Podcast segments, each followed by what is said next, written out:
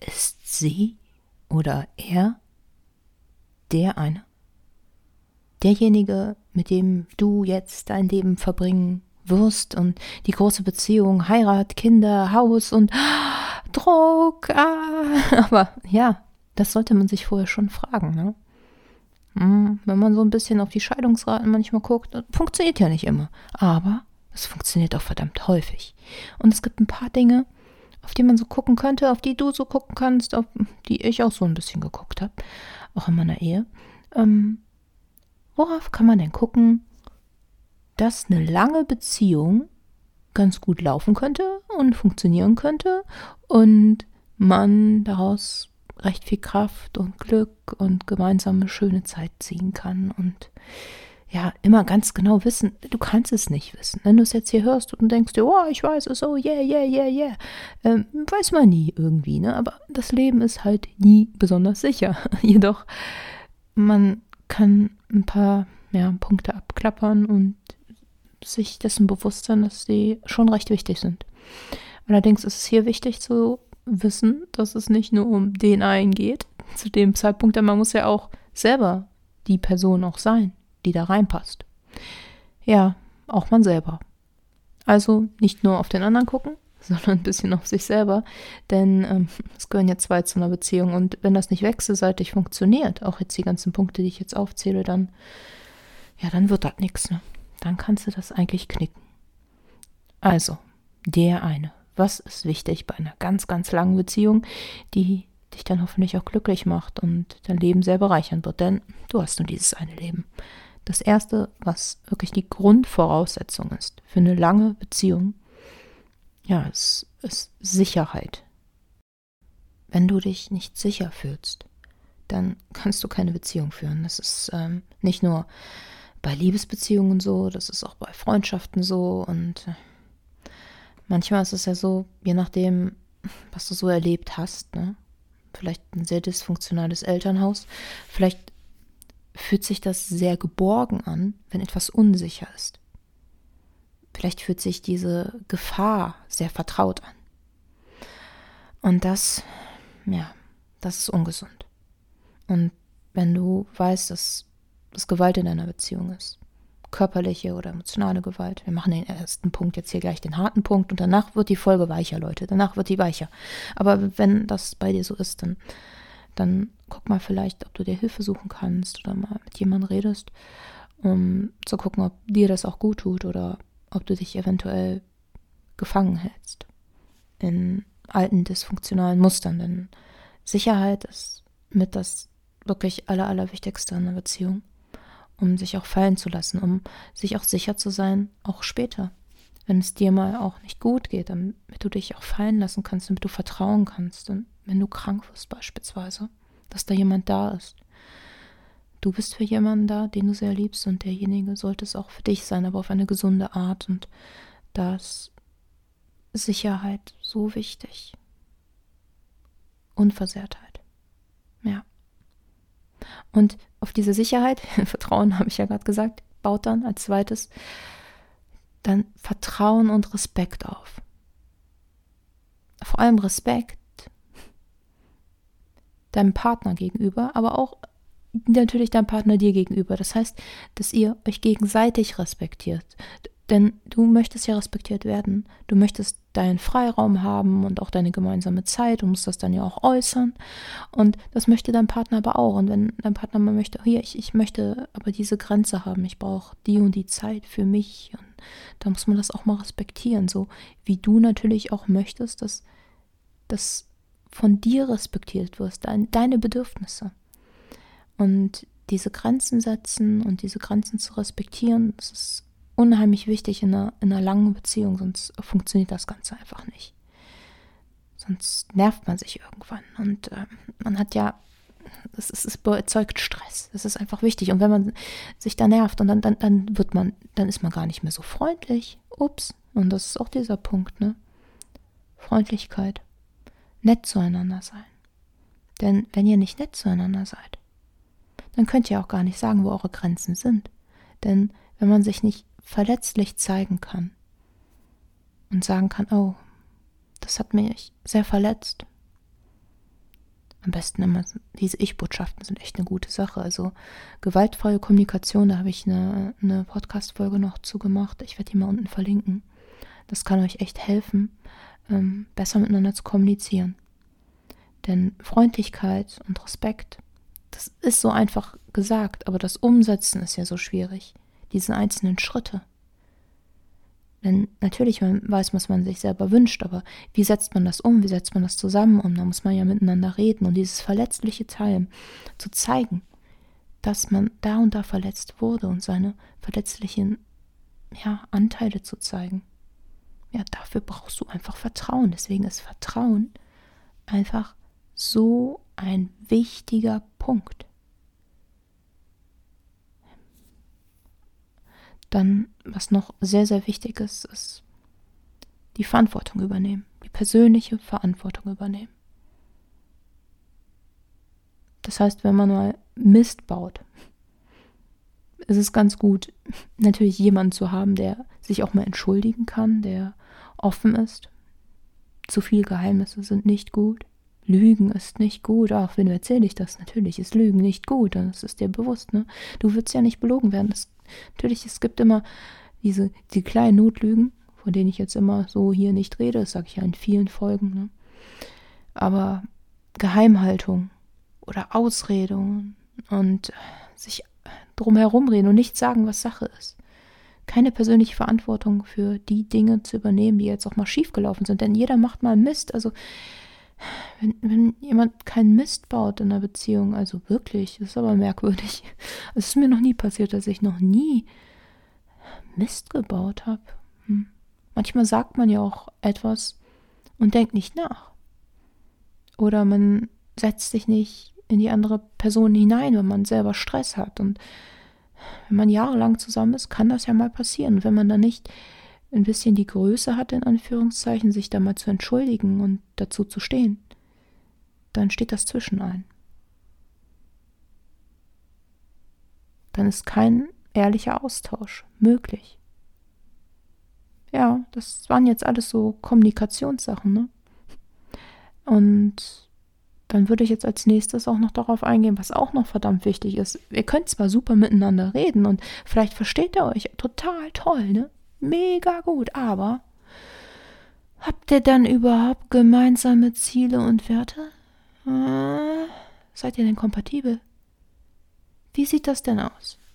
Als erstes ein Punkt, den ich auch gefragt habe, als, als ich dann gedatet habe, bevor ich meinen jetzigen Mann kennengelernt habe und auch gedatet habe in, in Hinsicht, ich möchte längerfristig eine Partnerschaft natürlich, ne? Also natürlich, ne? Ich, ich sage das jetzt so natürlich. Für mich war das natürlich, deswegen sage ich das jetzt einfach mal so, aber ich habe gefragt, willst du Kinder? Ich habe gefragt, wie sieht es mit Religion aus oder Politik? Und man, man, muss sich über so, so wichtige Sachen mal unterhalten. Wie, wie sieht deine Lebensplanung aus? Wie möchtest du vielleicht irgendwann mal leben, wenn dir das wichtig ist, wo du lebst? Oder wenn du sagst, ey, ich kann mit dir auch irgendwo hinziehen, das ist in Ordnung, ich bin da flexibel, dann seid ihr denn beide flexibel. Und ich habe oft miterlebt, ähm, dass lange Partnerschaften, gerade an Kinderfragen, sehr, hm, naja, boom. Das heißt, ähm, einige Menschen, die ich in meinem Leben kennengelernt habe, die sind sich in ihren Zwanzigern begegnet. Das hat super funktioniert, alles toll. Und aber einer wollte keine Kinder.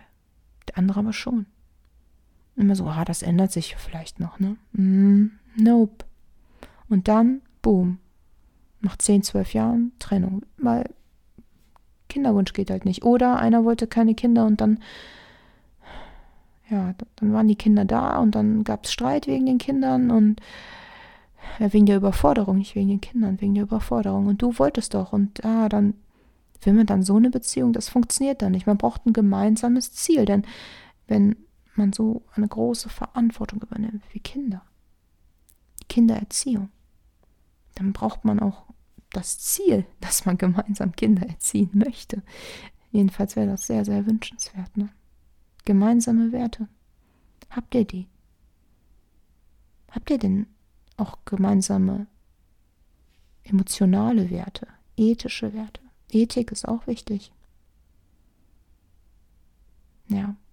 Und daran kann es manchmal scheitern, das tut dann manchmal weh, aber dann reicht es oft nicht für eine gemeinsame Lebensplanung, denn ansonsten musst du dich begrenzen. Dann musst du dann überlegen. Kannst du dann auf deinen Job verzichten? Kannst du auf Kinder verzichten? Kannst du, du musst gucken, wo stehst du dann auch? Und möchtest du, dass der andere auf etwas verzichtet? Das ist es ja auch noch. Deswegen ist es einfacher, gemeinsame Werte zu haben. Einfacher ist gut, es ist wichtig.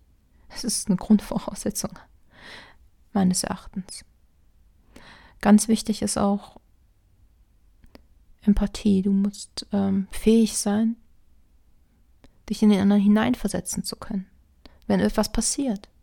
Das ist sowieso gut in, in allgemeinen Beziehungen und mit Menschen, dass, dass man mal die Augen kurz schließen kann und praktisch so in den anderen geht und versucht hineinzufühlen, so, mm, okay, deswegen eventuell. Und meist merkt man dann gleich, also ich merke das, dass da eine, eine Milde in einem hochkommt. Jedenfalls in mir oft mehr Verständnis, mehr den ganzen Menschen sehen.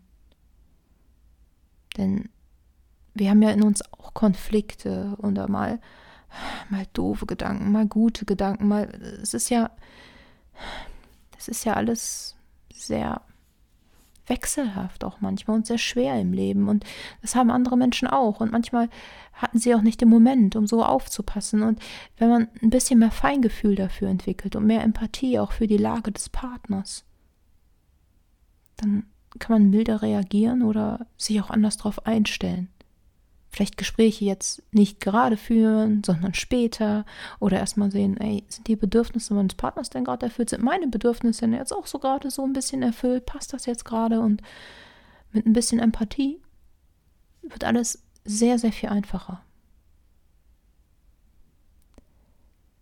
Zweitens, als, nee, als sechstes, ähm, ist es jetzt auch noch ganz, ganz wichtig, dass du kein Problem damit hast, dass ihr euch verändert dass ihr reift.